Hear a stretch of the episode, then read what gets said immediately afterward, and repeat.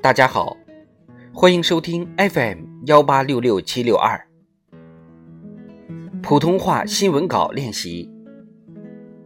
人民论坛打造带不走的人才队伍。作者江晕。湖南湘西花垣县的十八洞村，曾因为山高路远、闭塞落后而穷出了名。以精准扶贫、精准脱贫为指引，短短几年时间，在科研团队帮扶下，村里一批猕猴桃种植技术能手脱颖而出。在驻村博士带领下，讲堂里每周都会传出学习英语的声音。在相关企业院校支持下，越来越多村民转型农家乐老板、乡土创客、电商从业者。如今，十八洞村拔穷根、摘贫帽，成为远近闻名的脱贫标杆。小乡村实现发展大跨越，若追寻其中门道，就能发现，人才不仅是关键钥匙，而且是一把金钥匙。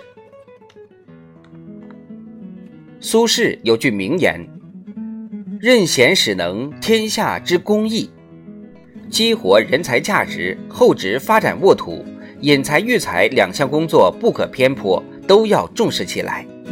从脱贫攻坚实践看，中央和国家机关对口支援省份，本地省直市直机关皆派出精兵强将到定点扶贫县挂职，担任驻村第一书记。各行各业纷纷发挥专长，为脱贫一线传经送宝，撒下一粒种，带来果满园。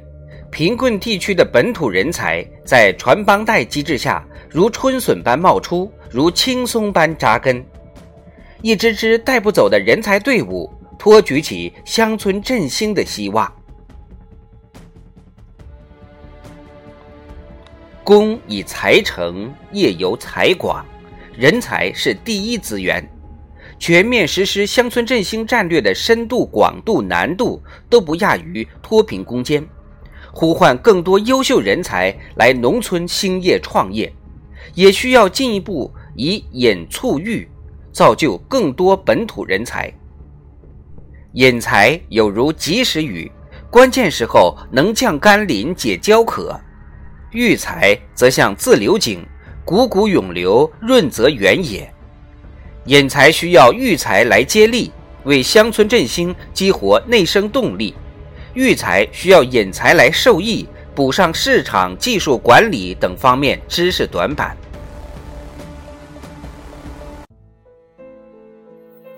全国两会上，代表委员围绕乡村人才振兴谋策支招，提出了许多务实中肯的建议，比如增强青年农民应用互联网手段发展和管理生产经营活动的能力。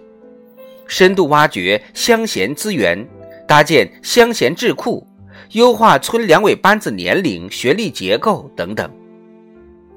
乡村人才振兴任重道远，既要结合农业实际，培养善经营的农创客、懂技术的新农人，也要跳出农业，挖掘良工巧匠、创业能手，还要选好用好农村发展领头雁。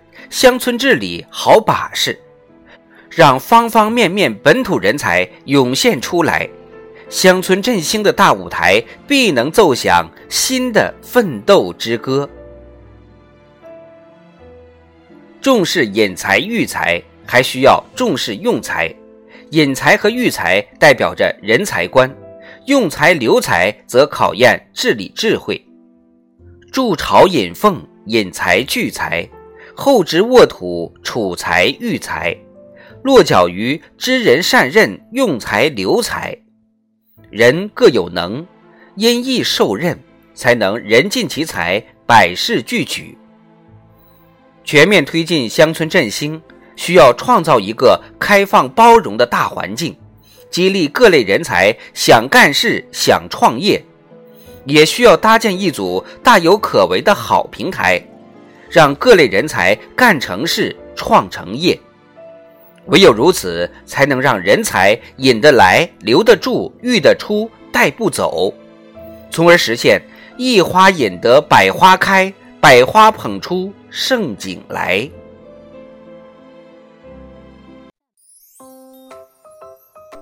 盖有非常之功，必待非常之人。在脱贫攻坚过程中，许多贫困村发展产业都经历了前景未明党员上，尝到甜头村民跟，走上正轨齐致富的过程。实现乡村人才振兴，离不开党建引领带动。